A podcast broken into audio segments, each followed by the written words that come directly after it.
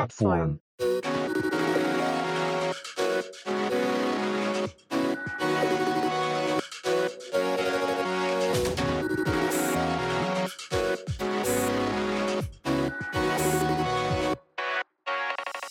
こんにちは。プラットフォームパーソナリティの石橋と、なるみです。このポッドキャストはホームでの雑談に夢中で電車を乗り過ごす人たち、プラットフォーマーズの2人が送る番組です。日常の話題や興味のあることについて配信いたします。散歩や通勤、家事の合間に聞き流していただけると幸いです。あの、最近ね、はい。あのー神戸三宮はい。に行ってきたのよ。お散歩的にね。ああ、お仕事ではなくて、そうそうそう。はい。あの、子供と一緒に、はこい。うちょっと三いい宮行場所ったですよね。うん。まあまあそうね。まあそんなにこう、一日中かけて歩き回ったわけではなくて、はいまあお昼ぐらいに行って夕方帰ってきたんですけど、はいあのーぼっかけ焼きそばってご存知ですか知らない。知らない。あの、牛すじとね、こんにゃくのね、その、ぼっかけっていうのがあるのよね。はいそれをこう、焼きそばと一緒に、こう、焼きそばと一緒にというか、それを使った焼きそばなんですけど、はいそれがね、永田本条軒っていうね、お店がありましてね、はそこに食べに行ったわけですよ。カウンター席しかないんですけど、14席ぐらいかな。い。はいはいはい。一応、こう、これ調べるとね、トリドール、トリドールだってたかな。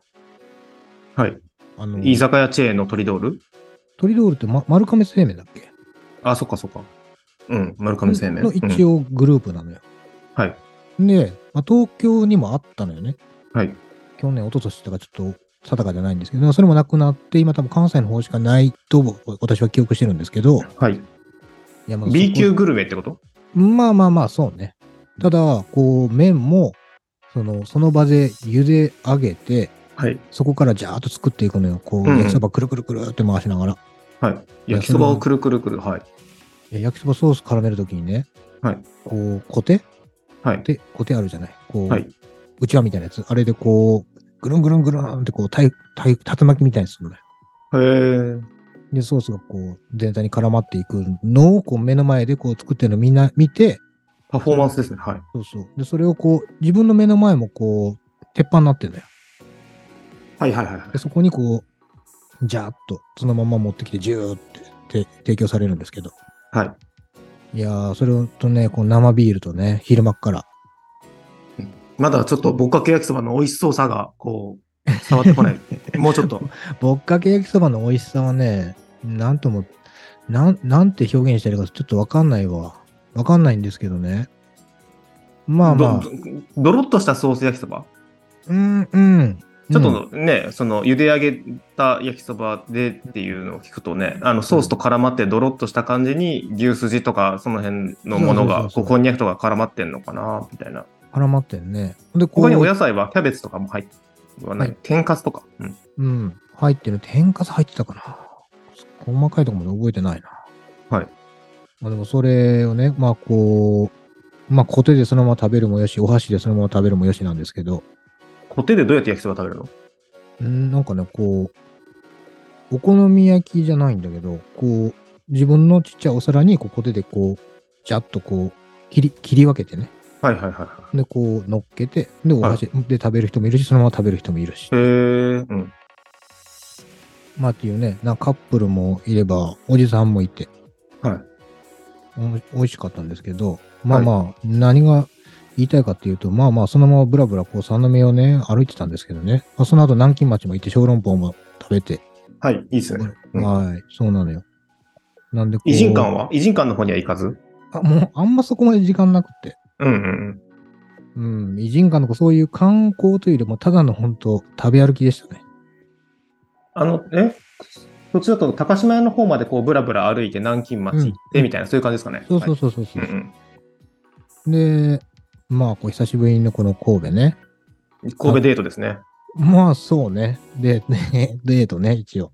はい。まあ子供子供ですけどね。うん、港も近いし、いいいい町っちゃいい町ですよね、あそこもね。まあそうですね。まあただその、やっぱ行くんだったらね、こう朝から夕方までこう、ね、長い時間かけて行ったら、それこそ偉人館であるとか、その港の方もね、ぐるっとぐるりと回ったりとか、てもいいなと思ったんですけど、まあ、ちょこっと行くだけでもやっぱりこう、気分転換にはなりますよね。ああいうなとんこかろは。一泊するのがいいかなって思いますね。おと大人目線っていうか、僕がこの間行った感想でいくと。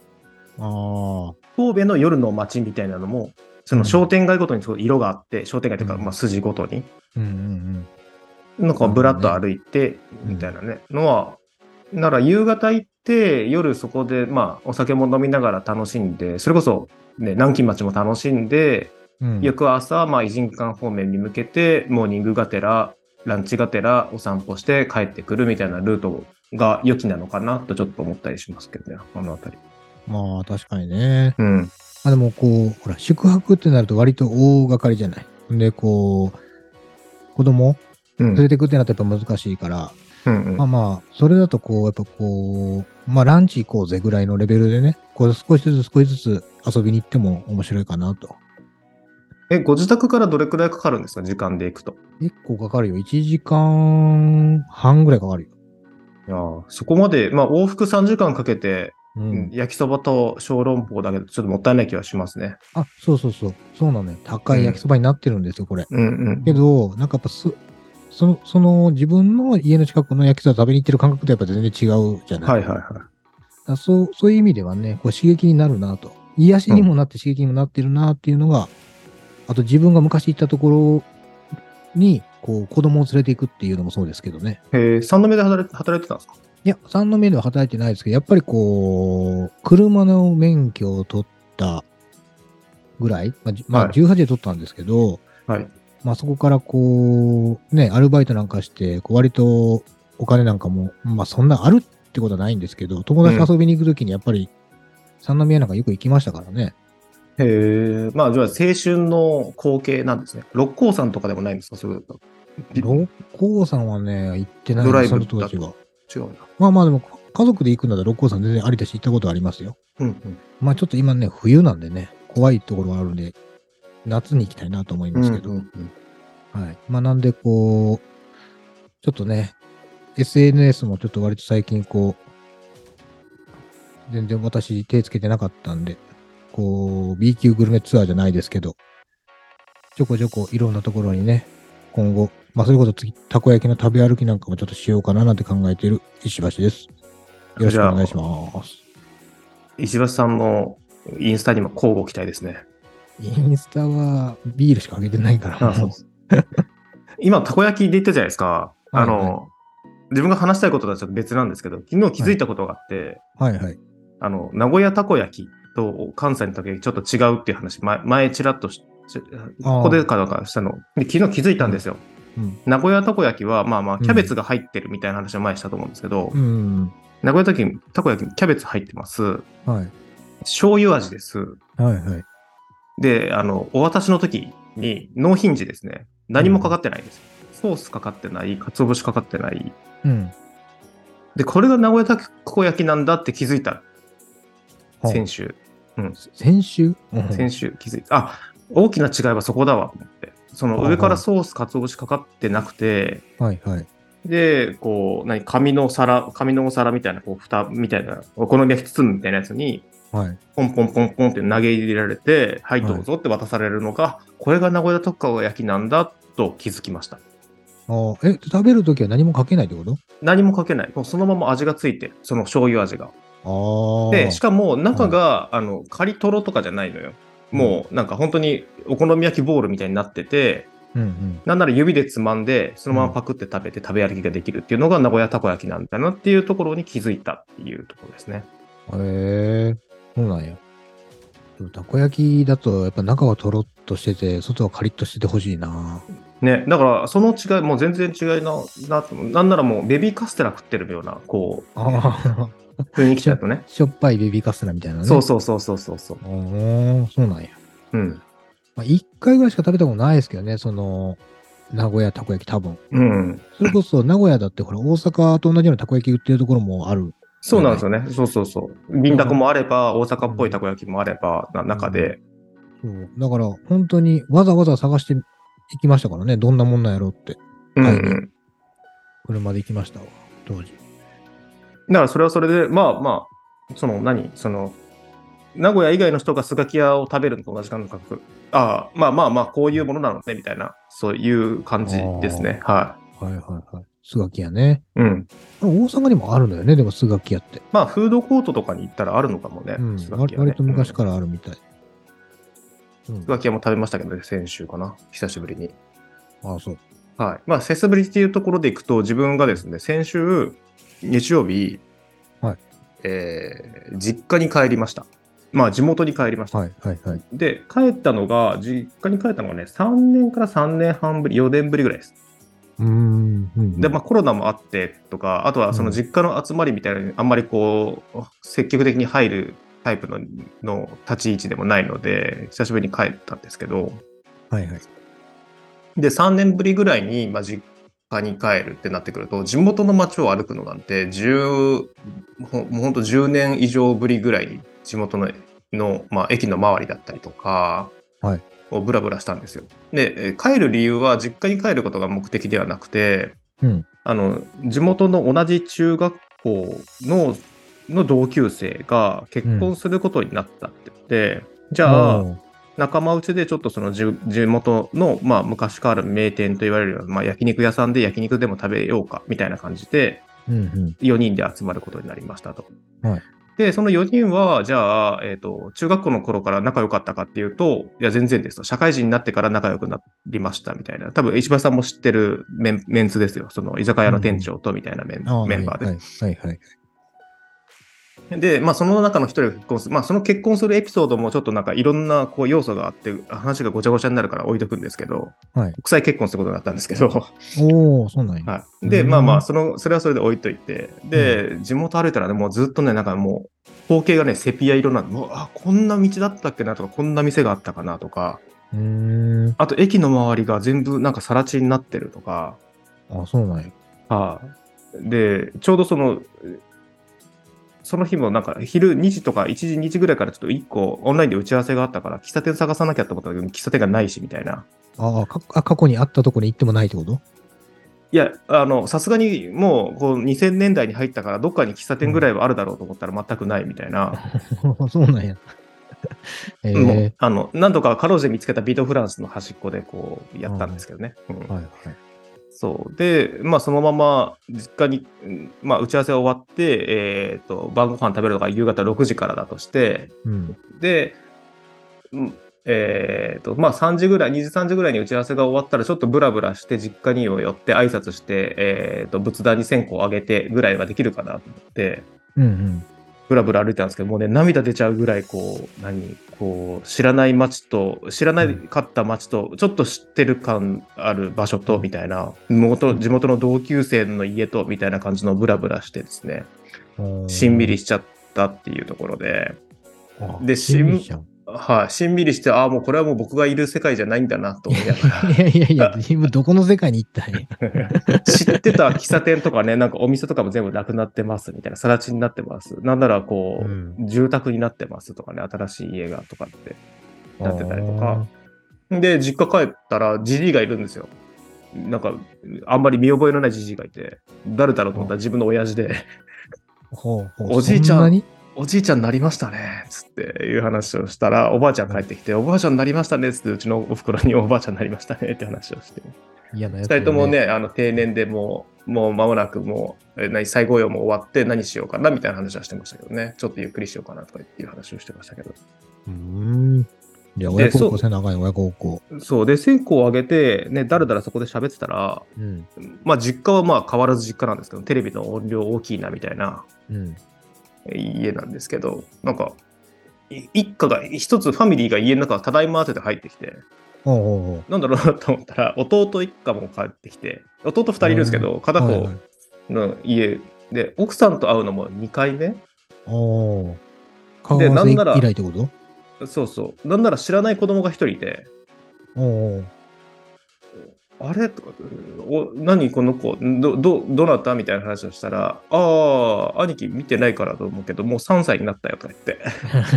えっつって、元気いっぱいな男の子が現れて。ああ、そう。で、3兄弟、3姉妹と、えっ、と、その2人とファミリーが現れて、おーね、あの来るんだったら呼んでみたいなこと言われつつ、でもう一人、うちの弟、もう一人いるんですけど、そっちも夕方来るよみたいな、え、何これ、えー一家全員集まるんじゃんみたいな。では先に言っといてくれたら、なんかお土産、手土産でも持ってきたのにと思って、両親二人だから、なんか、うんなんかたくさんあってもあれだろうと思って買ってこなかったら、うんそう、そうこうしてたらですね、あれ、お年玉はとか言うわけですよ。おーえええーと、お子様があの、弟が、弟がね。ああ、はい。まあ、半分冗談のノリでね、言ったんだと思うんですけど、はいあまあ、いいよいいよ、えっと、自分には甥っ子と姪っ子は何人いるんだねって言ったら5人って言うんです よ結構ヘビーな出費になるなと思って急に、なるね。うん、とりあえず1000円札5枚しかないから5 5000円でいいっつってってうん渡して、うんで、わざわざうちのおふくろが、ポチ袋あるよとか言い始めて、いや、いいよと思って。じゃあもう渡して、おふくろがポチ袋に入れて、はい、これ、あの、あなたの知らないお兄様から、おじ様からですよ、つって 渡してました。まあ、裸で渡すのもね、ちょっとね、まあまあまあうんね、やめた方がいいと思いますよ、形。まあ、その形がいいか悪いかは知らない けど。あそしたらまた弟は弟で、いやいや、3年分でしょとか言い始めるし。あ似てるんやね。似てるわ。まあまあ、それはね、そのうち出世払いさせてくださいっつって帰ってきました、ね。うんもうなんかもうまたしばらく、これだったらもうまた数年間、こうこういう、なんかうる、もうね、今、自分の住んでる家だと、こう、まあ奥さんと2人暮らしだし、まあ基本静かなんですよ。テレビ見るのも、とか、もうそれぞれ好きなのをヘッドホンしながら見てたりとかするし、うん。うんもうそんな中でもう、うん頭おかしくなるぐらいだった。こう、そんだけ家に、その一つの空間にこれだけのお大人と子供がいるっていうのが珍しすぎて。うんああ、まあだからね、ね、一回ぐらい帰った方がいいんでしょ、きっと。免疫なくなってるんだよ、それ。いやーもうね、辛かった。 これが実家の嫌な感じだなと思って。まあ、盆かね、正月一回ぐらいは顔出した方がいいと思いますよ。そうですうね。んいや、もういいかな。もう自分には、こういう世界がなくないならないでと思いながらですね。うん今あるかなんらね、でも、それ。え今はほらあるからさ。でも、あれあを、結局、ね、最近私もその、えっ、と、まあ、身内の、まあ、お葬式なんかもちょっと行きましたけど、うん。やっぱりその、うん、だから関われってわけじゃないですけど、はい。うんまあ、い、あるうちにいるうちに、こう、ある程度何かしら関係を持ってた方が、ね、いなくなってからだと持てないんでね。少なからまあずまあ、えまあ、両親はね、まあ、うんまあだから、うんね、ズームでも覚えてくれよって思いますけどね。 逆にズームを覚えてやるのえオンこのラインミーテ間、ィングあするの、おふくろの誕生日だったんですけど、あの、ん LINE ギフトを送送りつけてやりましたよ。あ、まあ。ローソン何に、ローソンに行けばいいからってああ、そうなんや。はちゃんと使ってくれた。い。わかんない。これ何ロッピーみたいな、そういう端末にかざすんでしょうって我が物顔で言うから、いやいや、レジでかざしてくれればいいよ。ああ、なるほど。でも、ロッピーの方はわかるんだ、逆に。多分お金引き出したりとか、なんかその辺の端末だと思ってんじゃないのあーそなのるほどね銀行 ATM 系の。うん。その、チケット発行せな、みたいな感じか。そうそうそうそあーう、そういうイメージなんじゃないですか。ちょっとわかんないけど。まあまあ、そんな感じで、うん。まあ地元帰ってきましたけどね。まあ、あの、同級生とは焼肉、しこたま食べて、しこたま飲んで、マッコリも飲んでみたいな感じで散財してきたなっていう週末で、久しぶりの珍しい週末を送りましたっていうところですね。おおはい、そんななるみでございます。ーなるほど。またちょっとあれだね。ダイエットしなきゃねんじゃね。まいっぱい取ってたでしょあ、まあまあ、いっぱい食べたけど、ダイエットっていうか、でも、あの、メンタルの方が消耗したから、ちょっとそっか。はいじゃあ、いいね。50、50じゃないな。 プラマイゼロですプ。ラマイゼロですね。は。はいいじゃあ、よろしくお願いします。はい。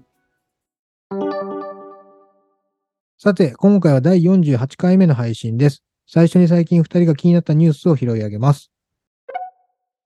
松屋お試し価格選べる牛焼肉定食を1週間限定で発売。松屋フーズは2月14日、お試し価格選べる牛焼肉定食を発売。物価高で減少する外食需要を回復させる狙いとしています。松屋創業当初からのメニュー、牛焼肉定食をリニューアル。鬼おろし、海苔キム、ネギだれの3種の薬味を90円で追加できるメニューとなり、え豚焼肉定食でも同様に選択可能。松屋フーズは物価高の現状を踏まえ、人気定食の価格を下げて提供し、来店者増を狙います。フックパッド、広告事業など一部廃止、希望退職者を最大40人募集。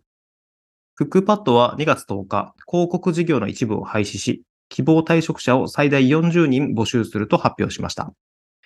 廃止事業の売上高は10億8300万円ですが、利益は非公開です。廃止の理由が情報を発信する方法の多様化により、料理や食に関する企業への価値提供を維持することが難しいと判断したと説明しています。合わせて2017年から10年間を投資期間と定めて取り組んでいた新規事業も一部を閉鎖いたします。対象になったのは、食べ鳥、米るこ、お料理絵本、釣り場カメラ、おいとこ。これらの新規事業と広告事業の社員とコーポレート部門の社員を対象に希望退職者を最大40人募集します。エンジニアやデザイン職は対象外とのことです。事業閉鎖の責任を取るため、同社の岩田林平代表執行役員の2から3ヶ月分の執行役員報酬のうち50%を減額。犬飼森尾執行役 CFO も同様に30%を返納するとしています。はい、えー今回は2つ取り上げましたけども、はいえ1つ目が松屋ですね。これ牛焼肉定食。いくらが限定で安くなるんですかそうです。えっ、とね、100円引きですね。通定価い常くら価なんです格かより100円引き。定価はね、えー牛焼肉定食だと690円。あうん、でちなみにこれ2月14日からなんですけど、あ。はい。 2月14日の15時からなんで、14日のお昼に行ったら、うんもしかしたら恩恵受けれないかもしれないんでご注意なんですけどね、私ちょっと行こうかな思ってるんで。へえ。え100円引きで食べれて、100円引きで食べるっていうよりも、その100円分を、その、自分の好きな、その、タレ、薬味に置き換えることができますよっていう施策ってことですか、まあそうです。両方ですね。だから牛焼肉定食、普通のやつ、今までのやつだったら100円引きだし、はいだからその、えーっと、鬼おろしだったり、のりきむだったり、ネギだれっていう、その新しい薬味つきましたよってやつだと、まあはい680円うん。なんで、まあまあ、その分ちょっと足して食べれるよみたいな感じですよね。えー、お腹いっぱいになるなります牛焼肉定食。まあ、そうですね。もう、もう食べれないってほどお腹いっぱいになるかってならないですけど、うん。まあ、ご飯も大盛りにすりゃ、それはある程度なるんじゃないですか。でも、ご飯ついて、サラダついて、味噌汁ついて、お肉でしょ。はいまあまあなるよ。まあ、うんうん普通に。えー、まあ、松屋し、しばらく行ってないなあでもね、私最近行ったんですよ。先月かな。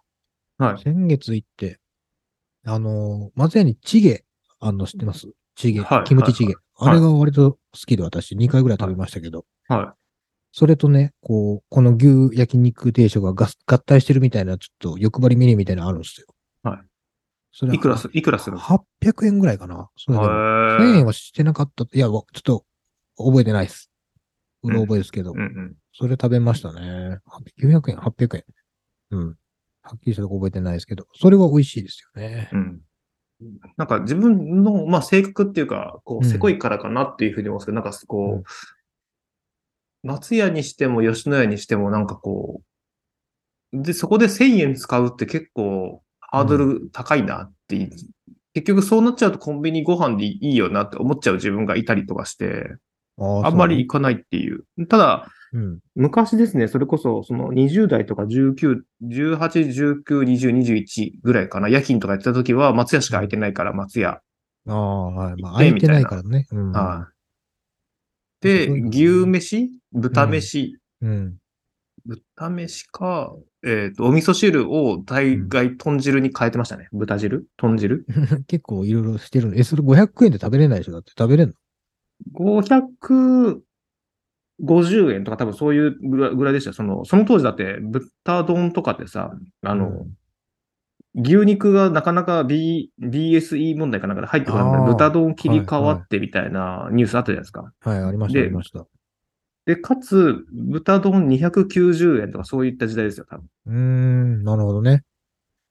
じゃあ、豚汁に変更しても、まあ、ギリワンコインぐらいですか。そうそうそうーん。もう今、ほら、すき家とかでも、ランチメニューあるじゃない。500円で、は牛丼と、卵と、あれ牛丼と卵とサラダとお味噌汁だっけなへえ。んか、そんな感じだった気がするんですけど、うんうん卵あったかどうか覚えてないけど、でもそれワンコインですからね。だからコンビニで買うと、だいたい500円ぐらいいくんすよ。なんかおにぎり買って、パン買って、まあ炭水化物ばっかですけど、うん。はい。飲み物買ってとかなると。うんうん。で、そうなると、割とこう、ね、牛丼屋とかで食べた方が安く上がるパターンもあるので、そう。だからそうなってくると、その、うんコンビニで500円も超えてくるだとかになってきちゃうと、うん。もはや、その、食べないっていう選択肢にもななりかねないですね。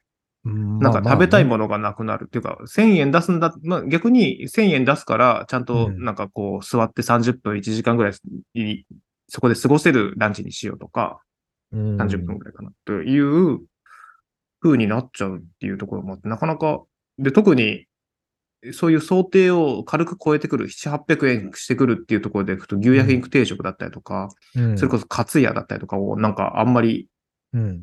選ばない自分がいるなと思いながら、ただ美味しいって聞くじゃないですか、どこは松屋松屋。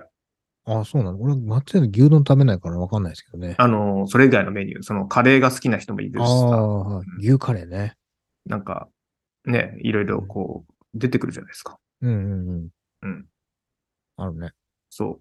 いやなそそうれいうのは、でも僕、松屋のカレーで、あの絶対120%の確率でお腹壊すんですよね、食べた後。なんでだろうか。合わないんだろうな、体にって思って。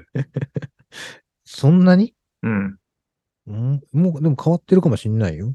うん。まあ、変わってないかもしんないけど。それでチャレンジしてまたお腹が痛くなるリスク取れないじゃん。まあ、なかなかね。うんまあ、まあ、ひね、めちゃくちゃ大好物なら別ですけどね、それがね。そうそうそう。うんあーまあでも、でも牛焼肉定食、ほら、ろろ税込み590円だから600円だからさ。うんうん。いいですね。うん、ちょっと行こうかな、思って。昔、麦飯みたいなのやってる時なかった。麦飯。違うかな松屋じゃないかえーわかんない。でも、あっても頼まないからな。あの、ほら、五穀米とかもあるやない。もうあの、絶対頼まないの。もう絶対白い方が好きなので、私な。は。ああ、そうですか。うん。うん。まあでもラン、ランクだろうな。その、自分が反省してますけどね、ランチ、ランチでもさ、結局美味しいとこ行ってもそこ、自分が悪いって分かってながら、早食いでさ、すぐ食べ終わっちゃうみたいな感じだからさ、良くないなと思いますよああ、まあ私も割とね、早めなんでねね。。だから300円でも1000円でも同じ時間って考えちゃうんだよな。どう いや食べ終わった後に さ、カップラーメン食ってもいいじゃんみたいな。えうんいや、でもそ、それは、もうなんか、お腹、でも美味しさは違うでしょ。だって、こう、口の中に入れた時に喜びは違うからさ。まあでもその、そこまでさ、うわ、感動して美味しいと思うほどのランチってさ、なかなか出会わないじゃないですか。まあまあね、そうですね。まあ結局は何使ってるかで変わってくるでしょうしね。うん。まあ、ただ自分の体にはね、こう、この食だったりとか味とかは別のところで自分の体にはダメージが来るんでしょうね。安くて腹持ちだけよさよくしようみたいなやつ。いやあれー、そら、そうでしょ。だって、こう、駅の立ち食いそばだけ食べてたら、やっぱうりん。栄養失調になっちゃいますしね。うん。まあ、やっぱバランスよく、まあ、それこそカロリーメイトばっかり食べてたって、なんかどっか具合悪くなりそうですから。うん。まあまあ、それは、あれで味、コスト、いろいろあるけど、まあこう、ストレスならんように、ね、うまいことバランス取っていけたらいいんじゃないですか。たまに食べるね、駅の立ち食いそばも美味しいですからね。そうですね。うん、お蕎麦もね。うん。しあれ食べたいわ。あの新幹線のところのあの、きしめん。へえ。たまに食べたくなるね。全然思わないですよ。きしめ全然ん。思だわなっいて、駅のそばも、きしめんもそうですけど、あの、異常に熱くないですかえ最初、出てきた瞬間。あ別にお、お出汁も含めて、熱ってなるじゃないですか。いいいいですよ、別にそれで私は。 そんなに熱いの苦手じゃないからね。で熱ってなったら、早く口の中に入れて、こう、早くなくしてしまおうっていう作用が働くのか、結局、なんか30秒ぐらいで食べ終わってる気がしますもん。書き込んで。味わってねえっていうか、噛んでねえなと思って。夫婦しいな。し仕方知らんのかいな。夫婦、夫婦言うて、さちょっとね、あの、アメリカ生まれだから、なかなかそういった夫婦とか吸ったりとかね、そういうのがね、できないかもしれない。何言ってるかわかんない。わかんないわ。何言ってるか。まあ、もう一個、あの、お食事系でいきますけど、クックパッド。はいはいはい。はいはいはが、まあ、ねまあ、儲からなかったってことですよね、クックパッドの事業が。というか、踊り場に来ちゃったんでしょうね。うん。まあまあまあね。でも40人でしょ最大でね、そう。うん。退職者、最大。え、全然、もうどうなんでしょうもう、うん。なんか、2つぐらい部署をなくしたらこれぐらいになりそうですけどね。1つか2つで。もうそのいらない部署決まってんじゃないのって感じしちゃいますけど。あ、決まってるんですよ。だから、食べ取りとか、あの、新規事業の部門あのあ、そっかそっかヘッドオフィスを中心に40人。あ、そうか、食べ取り、こ米る子みたいな、うんお料理、あーもう決まってるのね、対象が。そうそうそうそう。ああ、なるほどね。ここで40人いなくなるのか。クックパッドね。クックパッド使ってますけどね、たまに。ご飯作るときに。お金出してますクックパッド出してません。ん。そうだよね。あれだってお金出してわかるので、ランキングじゃなかったっけまあまあ。あ、あの、美味しく食べ、ん美味しくっていうか、評価が高いもの順に見たいとか、そういう時にだよね。うん。で、それプラス広告収入だったんじゃないですかそこで、こう、間に入ってくる。うーん。なるほど。うん。だから、その本業で儲けが出せなくなってくると、新規事業みたいなところには手が回らなくなるっていう、こう、典型的なパターンかなというふうに思いますけど。うーん。なるほどね。うん。料理ね。そう。だから、料理もね、まあ、レシピをクックパッドに上げてみたいなのうは、んどれぐらいの人がしてるのかなっていうのは思いますけど、ただ、まあ、作り方みたいなね、こううんこれとこれとこれを入れたら、こういったご飯できますよみたいなのは、まあ、見やすいのかなというふうに思いますけど、ただま今あ、そうね無。料でもさ、うん。 LINE とかの、えチャット AI みたいな感じで、うん。ある、その、料お料理系のうん方の LINE を、に覗いていって、これとこれとこれっていう食材をポンって入れると、こんな料理はいかがでしょうかっていう風にレシピを出してくれるのとかあるんですよ。うん。ああ、そうなんや。うん。へえ。その料理研究家の人たちが作っが作ってるやつとかがあったりするから、はいはい。うん、だからこれを事業にするっていうのは結構大変な、まあ、あとはプラスアルファで、なんか新しいもう事業みたいなのを、こう、その間にね、探して、事業化して、ね、は柱をほ他に持っていかないといけなかったんでしょうけど、なかなか出、で出なかったんでしょうね。うん。でしょうね。うん。ということで、人がね、まあ、割と古いプラットフォームですもんね。このクックパッドやってね、このアプリとしてうん、うね。ん、うん。でまあ、古い人、まあ、まあ、僕らもそうですけど、使ってる人はいるかもしれないけど、新しい人がね、入ってくるかということは多分問題ですもんね。こういうそうですね。まあ、あとは、あの、やっぱり、こう、IT の事業も含めて、今、ね、まあ、クグバとは日本の企業ですけど、Google にしろ Apple にしろも、ちょっと人員削減の波が来てるじゃないですか。ズームもとかね。アップルってでも、そそんな話出てたっけあ、Apple が違うわ。えっ、と、GAFA でも Apple 以外か。じゃないアップルはなんか Yahoo と人,、かもね人切らないみたいな、なんか、ね、書い書いたような気がしますけど、まあでもそもそもあそこ、それ以前にすごくし、すぐ切られそうなイメージがありますけど。うん。まあ、Amazon だったりとかさ、あの、Google もそうだしっていうところで出てきてる中で、うん。まあ、それこそね、AI とかに切り替えられることとか、チャット GPT とか出てきてるから、うんそういったのに切り替わることによって、えーと不要な人材っていうのも当然出てきてっていうところとか、そこっちに開発にお金をかけるから、まあまあ、こうこの部分はいらないですよね、みたいな。総務系は結構厳しい部分がたまにあるかもしれないですよね。うーん。経理とかね。うん。まあでっもていうのはあるかなというふうに思います。まあ、大きいとこでね、有名なところで働いてりゃ、まあまあ、総務だろう、なんだろう。他に転職できそうですけどね。うん、だ大きいところからだだから大丈夫だろうってあぐらかいてるときっていうリスクもあるかもしれないですね。うん。まあこういった時に対処。象に、まあ、し気づいたら50とかになってまして、いや、なんか手に職とか特にないですわ、みたいな、その経歴だけでなんとかみたいなところに、うん。なってくるとね、結構大変かもしうん。そうね。れわなかい。んないね。うん。うん、確かに。そうそう。だからね、手に職を何か握っておきたいなと思いますが、ああ。床屋だな、やっぱり。床屋です か。美容師。床屋。床屋な。今から、ちょ、ちょっと遅い。まあまあ、うん。遅くないとか言うけどね。やりたいんだったらやればいいとかって言うけど、床屋な。今から床屋。場所はあるの、場所。んと場所床屋をする場所。うん。な自分が仮にできたとして、その、どこでお店出すかとか話そうそうそうそう。どこだろうなあ、もうすでにあるわけじゃないんだね。その実家を改装すればできなくないとか、そういうことじゃない。うち全然床屋関係ない。無縁だもんだって。あ、そういうことです。うん、まあでまあも、なんかやるならね、こう、あれですよね。こじんまりと行くでしょうね。それこそ、ほら、あの、曲がりした、曲がりして始めるスパイスカレー屋さんであるとか、はいなんかこう、カフェであったりとか、割とこう小さいところで、ね、少人数相手に、うん、やっていくような感じです。なんかこう、大衆利用でこう席いっぱいあって人いっぱい雇ってどうのこうのっていうイメージではなく、なんかこう、床屋プラスアルファみたいなところを欲しくなるかもしれないね。うん。こう、例えばバー併設みたいな。まあ結局付加価値をつけて、うんその、そこに行かないとできない体験みたいなのを作っちゃうってことでしょうね、きっとね。うん。なお酒、お客様、じうん切ってるこっちは別にあれだけど、お客さんがこう、お酒飲みながらゆっくり音楽聴きながら、 なんか、くつろぎながら切られるみたいなの、まああるかもしれないけどね。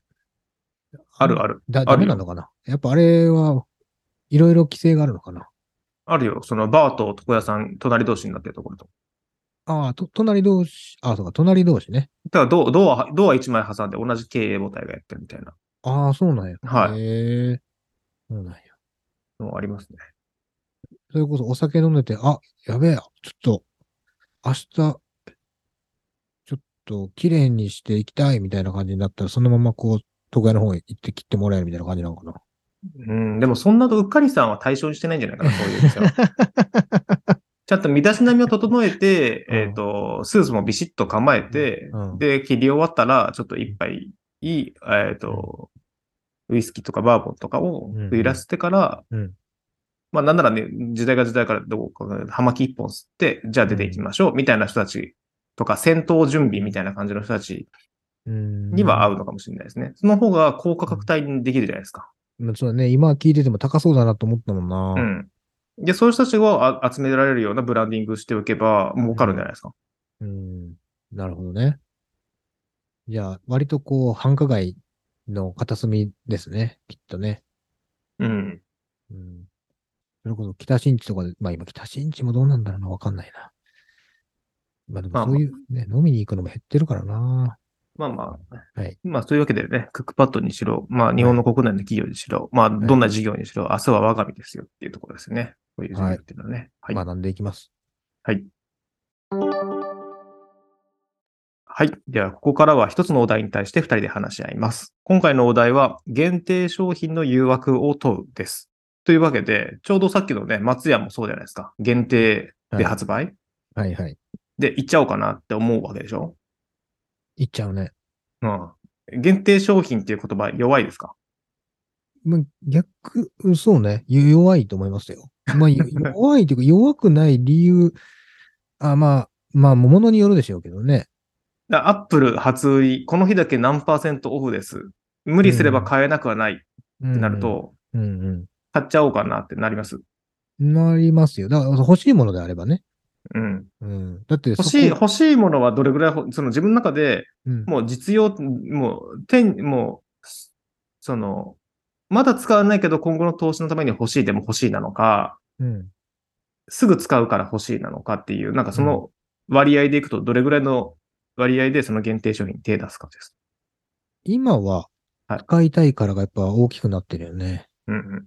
ほんで前は前は、だってパソコン持ってないけど、は何ができるかわかんないけど、い。はい。どんなことできるか知りたいから欲しいっていうのはあったからね、やっぱり。うんうんうん。欲しい欲求でね。うん。自分が本当にパソコン必要かどうかなんてわかんないけど、はい。そういうこと初めて買った時なんかね、うんうん。うん、だから感覚は変わってるし、この限定商品っていうのが、こう、見た目、デザインであったり、色味であったりっていうところの意味合いもあれば、ほら、あの価格とかもある、はいさっきの松屋の価格じゃないですうか。んうんだから、価格はもうなおさら揺れるよね。うん。えー。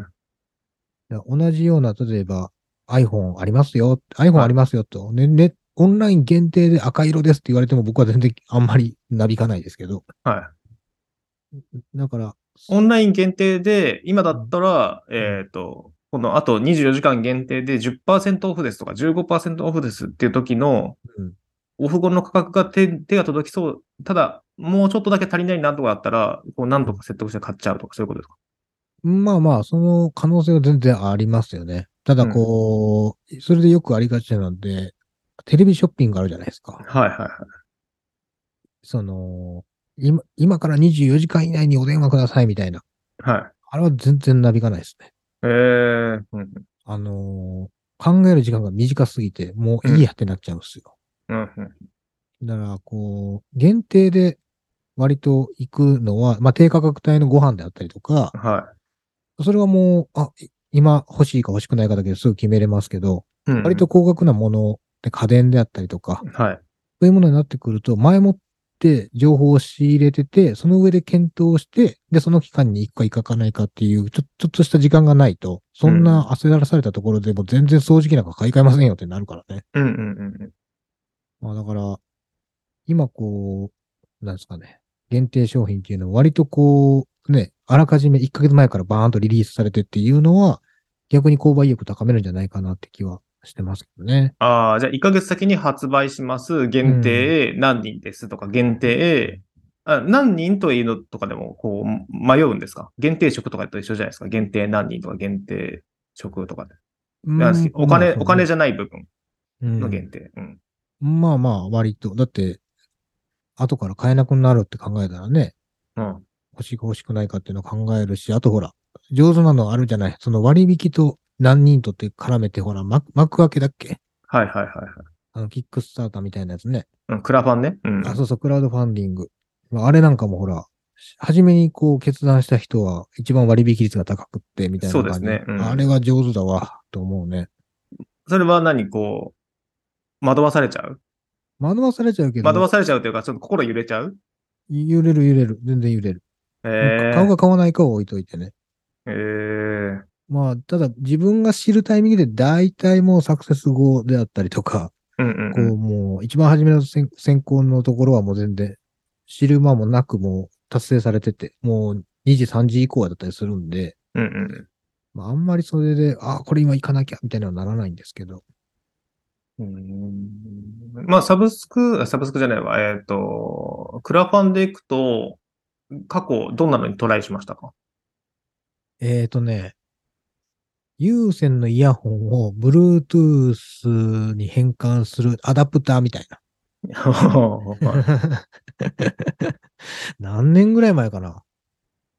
ちょうどでもね、AirPods を買う前だったんですよ。ではいそはのいその時に自分が使ってるイヤホンっていうのが、えーっと、昔に持ってた Apple のイヤホン。うん。イヤーポッツか。うん持ってて。これ、それ繋いだら全然使えんちゃうのって思って、あれ、2017年かな多分名古屋に行ったばっかりぐらいの時です。へえ。クラファンで購入して、僕はいその後でも引っ越したんですよね。はいはいは家族呼んで。はい。ほんで届かなくって。で、メールに送ったんですけど、帰ってこなくって。はい結局払って終わって、まあそんな高いもんでもないですけど、2000円か3000円ぐらいですけどね。い。うーん。あ、今、手元にない。そういうことか。限定商品でう、んえっ、と、成、まあ成功したというか、まあクラファンとか置いといて、限定商品でこれ買ってよかったみたいなのってあります、成功体験。これ今でも使ってますみたいなこれ買っ。てもしくは自慢できますみたいな。限これ限定。まあか、へえか買ってじゃなくても、もらってでもいいですね。限定で。ああ、なんやろな。自慢はないよ。うん。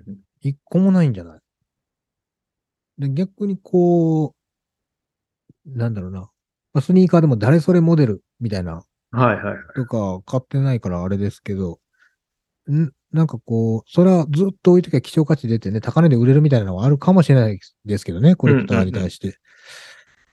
そういうの持ってないし、欲しいと思わないからな。でもただ、あれね、こうサービスは、うんこうやってよかったな、気づけたなっていうのは、まあ、自慢には一切ならないですけど、ありますよ。はいは例えばその、えー、なんだろう。まあ、と Apple Music でもそうですけど、サブスクリプションで限限定というか、まあ、期間限定でお試しうんうん0円で使えますよみたいなのは、はい。まあ、こういうのは役に立ったなっていうのは思いますね。例えば。まあ、どういうサービスかどうか、使わなきゃわかんないし、うんうんで。必要かどうかもわかんないから。そういう意味では、うん。自慢はできないけど役に立ったなと。結局その後僕契約してないんですよね。え、それな何のサブスクですかあ、あれですよ。Apple Music です。ああ。うん。実際聞き放題になったけど、そんなに聞かないんだってことが分かりました。ああ、それは、あの、まあ、限定っていうのは、まあサブスクの契約を、まあ、課金するかどうかとか、そういうことですかそうそう。な、まあ、あれもこう、期間限定で無料で使えるじゃないですか。うんうんうん。だから3ヶ月間無料とかね。うん。そうそうそうそう。それこそ、ね、Mac 買ったら半年間無料なんで、割と長いことこう試せるんですけど。え、そうなんですかはい。あなたも多分対象ですよ。おそらえ、くそうなんですか多分ね、初めに一回それやると、多分二回目はないの。だから、ああ、なやった時から半年間みたいなとこことですかうん、うん、多分それ、調べたら多分出出てくると思う、へー自分のところで。うんただ、だから、一回それやってるんで、僕、アップルウォッチ買っても、それもう適用なからならなかったですけどね。あ、1アカ IT か1アカウント単位みたいなことなんですかねお。そらくそうです。うんうん。まあえ一ー、回限定で失敗したな、みたいな、これ後悔してるな、みたいなのあります限定のもので。限定商品。あるかなだってさっきのそのアダプターはまあがっかりというかお金だけ出してなくなっちゃったからでしょ。まあまあでもクラファンなんてね、そんなもんだろうっていうのがあるから、そこまで落ち込みはしないですけど、はい。あるかなファンクラブとかあのー会員限定とかもね、過去そういうのもあるかもしれないですね。うん。それこそ、あるね。あの、マリンシューズ一回買ったことがあって、何マリンシューズって。あの、水陸両用スニーカーみたいあな。あ、はあはあはあはあはい。要するに川遊びしてても、うんうんうん。まあその、なんていうの水の中に入っても全然いけるし、まあそはいの割とこうメッシュ素材なんで、出てきたら出てきたでこう、すぐ乾くよみたいな。うんうんうんうん。は買いましたけどね。あれも、ね、クラファンでしたけど、それは、うん、売っちゃったね。んなどういうことそれは、あん売っまりちゃったっていうのはあんまり良くなかったですね。履き心地であったりとか、そして自分がそんな別に川の中に入っていかないっていうのとか。うんうんうん。うん。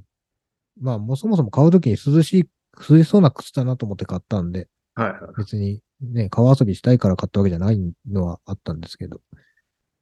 まあ、でも限定品ってそんなに、うん。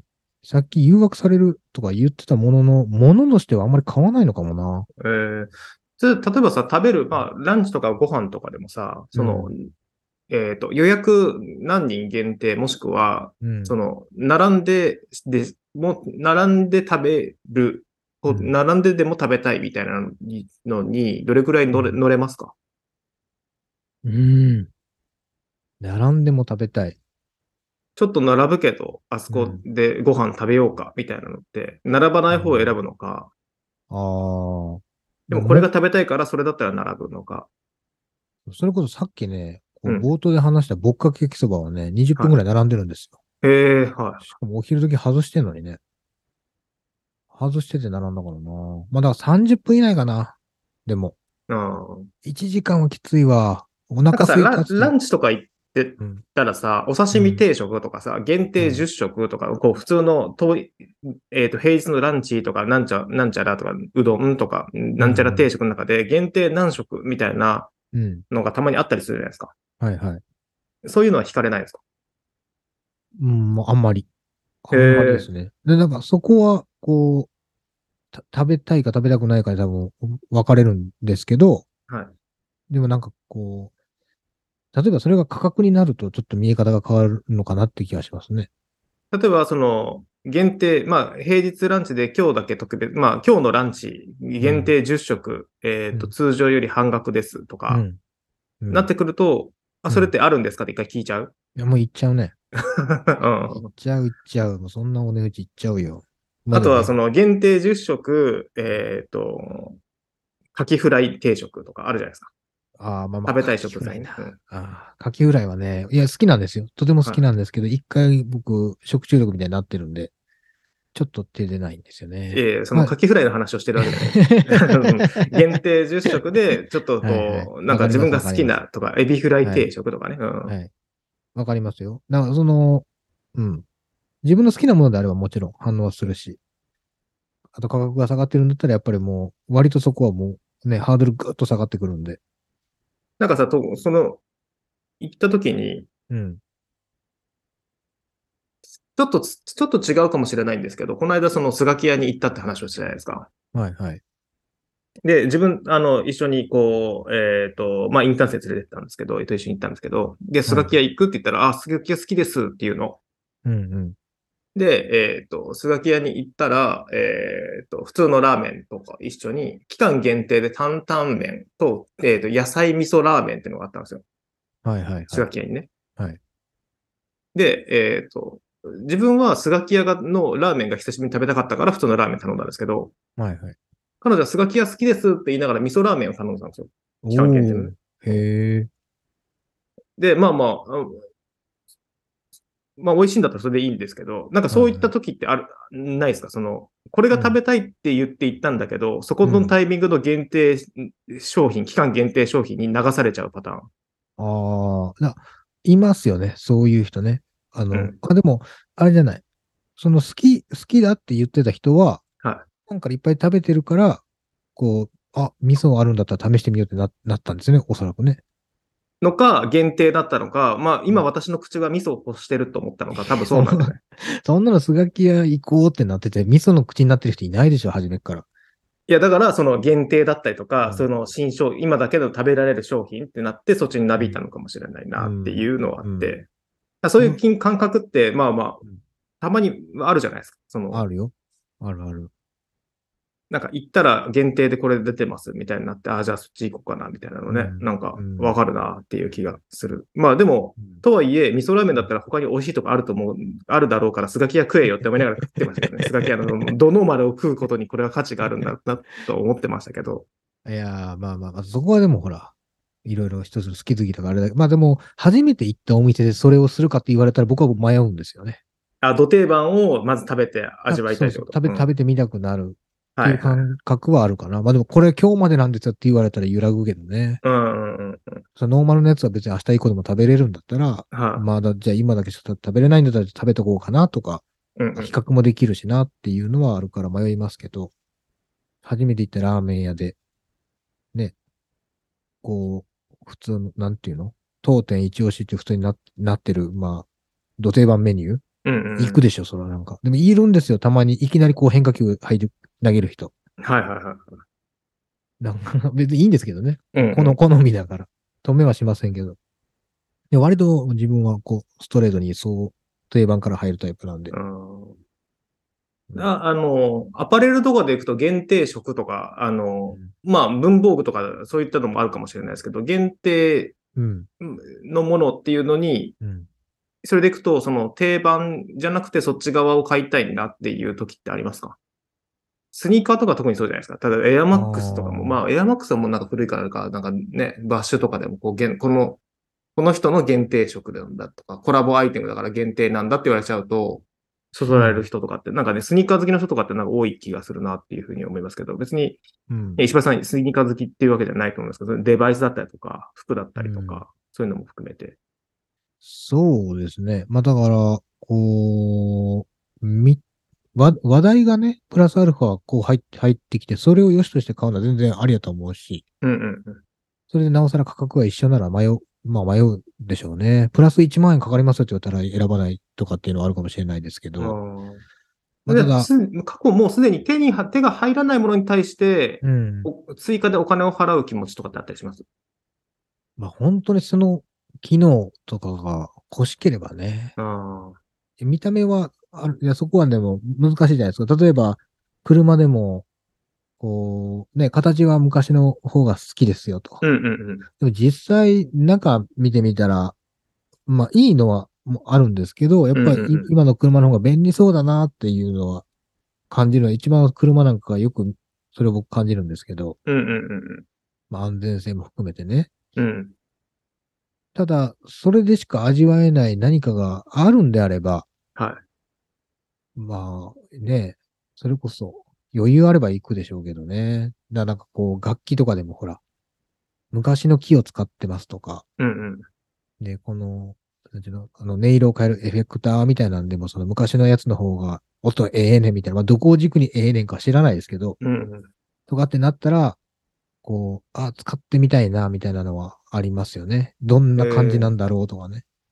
券バイヤーから買えますそれでいくと。必要であればですね。買ったことあります過去に。うーん、あ、転売ヤーかどれか知らないけど、定価より高い値段で買ったことはあります。へえ、何を買ったんですかそ本、本。れ。もう限定本ってこと2年前の本とか。それはなんなんで廃盤になっちゃってるからって。もうだから書店で売り切れになってて。うん。で、まあメルカリみたいなのもあるんですけど、新品で取り扱ってるのがそれしかないとかね。うん、うん。あと、なんていうの楽譜とかね。ほうほ定価2000円のものが4000円ぐらいで売られてたりするんですよ。もう今売ってないからとかでう。言はういで。とか。で、またそれが、探す時間があればいいんですけど、その一個一個ね、こう、ふ古本屋回ったりとか、自分の足で行ければいいんですけど、はいまあそういう時間もあんまないよっていう時には、やっぱりその、まあそう、動き回るのってただじゃないじゃないですか。車で移動したらガソリン代もかかるし。だかはいはい。らそれを加味したら、まあまあ、ポチッと押したらその値段で買えるんだったらそっちの方が安いかもね、みたいなのもあるから。うんそそれで買うはと、ころそう、ねそっちの高価な方までをポチるまでの、うん。その思考時間は割とこう、スパッと、まあしょうがないよねみたいな感じで買う感じですか。まあ、使う時期もね、必要なタイミングもあるでしょうけど、うんまあ、2週間考えたこともあれば、はい。即日その場で判断したこともありますね。えー。だから定価より高いものを買うっていうのがあんまりね、ないんですよね。感覚として。ああ、でもなんかね、物の値段ってね、こう、いや、まあ、ありありますよ、ある程度、こう、自分の中で白菜は200円切ってほしいとかっていうのはあるけど、はいはいはい。あるけど、結局、うんなんやろな。自分がいくらまでやったら許容できるのかっていうふうに考える方の方が強いかもしれないです。なんうか、ん定価以上で買うのは悔しいっていうのは、な、なんとなくわかるよ。なんか一うん人、まあ、まあ、悔しいっていうか、なんか、ずうん、まあそうだね。あとは適正なところから買ってないっていうとこ、まあまあ、そこはしょうがないのかなと思いつつも、うんそうね。難しいなと思って。ただまあ、そそれにも勝る自分が欲しい理由だったりとかがね、あるってことですもんね。まあそうそう。必要性がね。うん。北斗の剣の世界でさ、お水一杯いくらなんだって話になるじゃない、ああいうところって。はあ、はあはあ、なまあ、そ、それに近いよね。うん。本当にいつパン一つくださいって言われて、1000円ですって言われて、はっけってなって、じゃあよそ行ってくれって言われたら、でもお腹減ってるからパン欲しいじゃないですか。だかうん。らその感覚ですよ。うだかん。らそれが、ね、欲しいものが安けりゃ、ね、すぐ手も出しますし、まあ、それは、まあ、嬉しいことなのかどうかわからないですけど、うん。過去、検証とかを、に応募したことはあったりしますまあまあ、あります。どんなやつえあのー、タバコとかね。はがきにお酒とかねで出すんですかネットとかで応募するやつですかあ、そうです。ネットで応募するもん。でもなんかそのビー、缶ビールのやつもなんかやったことある気するな。バーコード取ったりみたいなやつ。あの、か缶についてるシール、こう、あ台あうんうん紙に、台紙に貼ってはがき送るみたいなのやったことある。あれはフォローリツイートキャンペーンは SNS の。あれってやったことありますかあある、あるある、あるんですね。ある。当たったことないけどね。へえ、検証赤みたいなね。なんかありますよね、そのね。うん。お金配りおじさん的なやつのところのフォローリツイートはしたことないあ、あの、宇宙行った人の。もうそうだし、なんかそういうのやってるじゃないですか。なんか SNS 見てると。あるよ、多分。あ、そうなんですかうん、ある。それは何ですかこう、ネタとしてですかこう、当たったらいいね、みたいいいなぁと思って、お金欲しいなぁと思っな。て。あー笑ってるわ。いや、でも、宝くじと一緒だ。感覚的にはね。はいた宝くじと一緒ですよ。買ってみないとわかんないみたいな。そうそうそう。あーでも買ったけど分かんねえわと思って。僕はもうコンビニスイーツ、えっ、と、コンビニのビール、まあ、まあお酒関連ですかね。こうう、ん限定品に弱いなと思うのはね。あこう、ー季でも節ごとにビールは出るし、うん。そうね、ビールは買うわ。うんぜ絶対、秋味とか出たら買ってるわ。秋や、秋味ね。う。うんんあと、なんか春を、なんか春かななんかわかんないけど。ね。こう、たまに、あるじゃないスーパードラマ、なんかこう、期間限定、工場出荷最最速なんとかみたいなとかもあるけど、もう絶対買ってるもんね。なんか味違うのあ れ。わか んない。え、でも価格も変わんないからさ、大して。そうそう。価格がね、同じぐらいだったら、限定、まあね、シーズンに1本ずつぐらいとかがね、うん出てるんだったら買ってもいいのかなと思ったりしますね。エビスとかもね、出てくるし、うん、有名どころ、まあね、さ、ちょうど直近だと、あれですね、黒ラベルじゃなくて、札幌が桜ビールっていう限定でまた出てましたね。季節限定品がね。ああいうの買っちゃうな。うん、買ってまうね。あと、まあ期間限定ではないけど、こう、お店にほら、並ぶのが常に、えお店に常に並ばないもの、はいはあのね、北海道の札幌クラシックとかね。い。うんうんうん。あれ、別に期間限定ではないけど、お店にああって見つけたら買っちゃうもんね。ああ。は普段行ってもないから。いはい。あれば、あ、ラッキーっつって。何がラッキーか分からへんけど、買いますよ。うんおやつとかはお菓子。お菓子ね。あ、お菓子そもも。そも買う食べないですもんね。うん、まあ、ゼロ、ゼロじゃないよ、もちろん。でもほら、ほら、あれじゃない、あのークラフトカルビーだっけはいはいはい。めっちゃ買ってるからねあ俺あれあれ限定でしたっけであれだって、そう、期間限定ってさ、あなたが言うからさ、は俺毎回買ってんだ、俺。俺何か、何袋食ったか分かんないよ、あれ。い。へえ。 なくなる前に、なくなるまでに食べとこうと思って、あれかならく、な、まだいるんですかまだある。全へ然あるえ。いつまでか調べてないけど、はいはいはい。うんどれ、もうすぐ2桁乗るんじゃないってくらい食べてるよ、あれから。すごいですね。まあでもコンビニ商品で、そのね、サイクルが早い中でそれが売れ続けてる証拠なんですかね。そこコンビニでは見ない。ないけどね。今、スーパーだけどね。ああ、そうなんです。しかもスーパーでも限られてる、なんか。なんかこう、うん全部のスーパーにあるわけじゃないね。うんうん。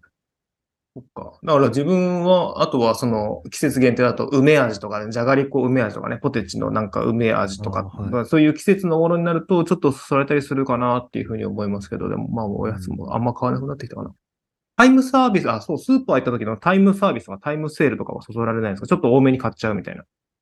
うーん、タイムサービスっていうとどうしても夕方のイメージがあるんですけど、は基本なうん閉店間際ね。あうんうのんコロ、コロッケ何十パーオフみたいあ、なあのそうそうとかでしそょうそうそうそう。あの時間にスーパー行かないんで、うん。お昼に行くんであんまりそこは感じないですけど、ただ、そもそも、あれじゃない、こう2個よりどり何百円みたいな。ああれはかか買いますかね。あれ、冷静に考えたらそんなに安くなってなかったりししますよね、たまにね。いや、でもね、安いって感じるのが何パーオフからっていうのあると思うんですけど、はあのー30円、40円下がるっていうのは安いっていう感覚らしいよ。あ知らんけど。そうん。 あの、ち、塵も積もればだと思うんですけどね。ああ。なんかあった時のためにみたいな感じの、なんかないですよね、いつも。なんか買って。お水ぐらいかな。ああまあ、なくていいんだけどね。なんかそうあった時のためにの、なんかは別にいらないんですけど。そうそうそうそう。しかもなんかスーパーとかもさ、こう、車とかで行かないから、自分が持てる範囲を考えちゃうわけよ。エコバッグに入る範囲とか、リュックに入る範囲とか。って考えた時はいはに、なんかあんまり買いすぎることもな、重くなるだけだし、みたいな感じで思っちゃいますね。うん。うーん、もう車で行くからね。だからそれこそ米買って、水買って、食料品買ってってなると、もう一人じゃ持てないから、うん。家族総出で運んでますよ。はいはい。まあでも買っといたら、迷ったら買っといたらってなるなりますよね。そうやって車でたまに、たまにっていうかね、お買い物行ったらでしたらね。まあ、そうですね。お水とかはそ特にそうじゃないですか。うん。れ。そうそう。だから、まあ、スーパーってな、何かしら安くやってたりするんでね。まあ、そっちに、結局水だって別に銘柄こだわってないし、うんこだわってるとしたら潰しやすい入れ物に入ってるかどうかぐらいで。うんそうですね。そうかそうか。まあまあ、言ってもね、その今回限定商品で誘惑でしたけど、そんなに富裕層でもなかったから、なんかね、 何々選手の限定みたいな、 そういうリッチな話ができなくて、ちょっと寂しい、さちょっと、あ、これは良くないなとちょっと今思っちゃいました。はい。でもね、あの、人の名前が関したモデルってあるじゃない誰々さんモデル。 はいはいはい。あれは全然僕そそられないんですよ。ほうほうほうほう。あのースティーブ・ジョブズモデルとかでもダメですかそんなのないじゃんだって。 ないや、スティーブ・ジョブズの何、何したもん、いや、例えば、楽器とか、はいその、えースポーツ関連のグッズだったら、誰それさんと使ってる同じデザインとか、固定機能友安モデルとかそういう。そうそう、柄がね、うん。そうとかで、でスティーブ・ジョブズが使ってる iPhone だけなんか、S とか J とか書いてんのみたいな話じゃないじゃない、別に。はみんなと同じもの使ってるでしょ、あの人は。い。うんうだかん。らそれはないわけじゃない。あまあ、強いて言うなら、こう、プレゼンの時に使ったものとかだったらまた違う価値はついてるかもしれないけどね。それは別に全然僕欲しくはならないんですけど、だとその、うん、車とかでもあるのよ。こう、誰それモデルみたいな。あはい。自転車とかでもね、ありますよね。うんああの、そうそう。そういうのは逆にこう、使いにくいと感じるタイプです、私は。あーまあ、その専用でなんか開発してるじゃなくて、側だけ違うとかだと余計そう思っちゃうってことですかうん。まあそうね、デザインが特にあれかな。やっぱ、うんうんあ、これ誰それモデルだってわかるのはちょっと、あれかも。ただ、誰それモデルってなってるけど、ななんだろうな。えっ、と、車だったら、シートかレザーですとか、はい。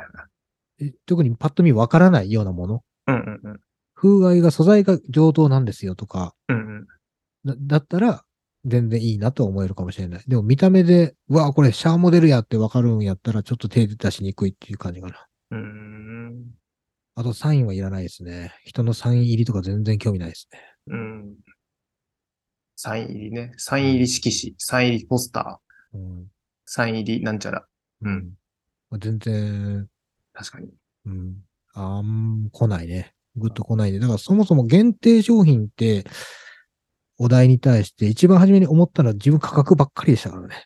ああ、そう、寂しいですよね。そうね。もうちょっとなんかね、あ の、誰々、誰、NBA の誰々それが着たシャツを飾ってますみたいな、それがいくらですみたいなね、話ができればいいんですけど、まあ庶民には無理でしたっていうところですかな。まあままあ、でまあでも、まあ、ただまあ限定商品、まあそうね。まあまあ、いいんじゃないかな。なんか、それくらい好きなものがね、こう、あればいいんだけど、そういうわけでもないしっていうところで、うんの大人ですね。もうおじさんになっちゃったな。なんかそういうところに熱量を上げることでもなくなったかなっていうのはあれですけどね。あでもレコードとかね、そういうのはね、もしかしたらね、もうこうもうちょっと上の年代だったりとか、もうちょっとお金持ってる人だったりとか、そういうのはあるのかもしれないですけど。ああ、もう過去に昔、えあったもんね。その CD とかでも何万枚限定とかね。うん、持ってますよ、僕も。リンドバーグ。あそ10うな万の枚限定のやつ。結構持ってるんじゃないですか。だから10万枚、10万人ぐらいだったら。そうそうそう。でも10万人ぐらいじゃないとダメだって。もう価格ばっかり上がるんだから、1万人にしたらどれ、 そんなそんなってなるんだから。うんまあ、だから、限定って歌うのは別に構わないんですけど、こう、ね、不満を持つ人増やしてもしょうがないからね。うん。それだったら、まあ、価格だけ相殺してくれて、なんか、初めに手を手に取った人はお得にこう、体験できるよっていう方が、まあ、こう、みんなにとっていいなってうん。気がしますね。はい。まあちょっと価格のことばかり考えず、心にもね、余裕を持って生き生きていきたいですね。ほんと寂しくなってくるからね。あーまあ、け 結果お金だよねってなっちゃうからね。はい。まあ、そうね。そんな感じですかね。はーい。はい。今回も最後までお聞きいただきありがとうございました。この番組は Spotify、Apple Podcast、Amazon Music、Google Podcast で配信しています。毎週日曜日に更新を予定していますので、ぜひフォローお願いいたします。また、えー各概要欄に番組ホームページの URL を記載しています。感想や質問など、そこの中からマシュマロにて投げていただければ幸いです。プラットフォームお相手は石橋と、なるみでした。それでは良い1週間をお過ごしください。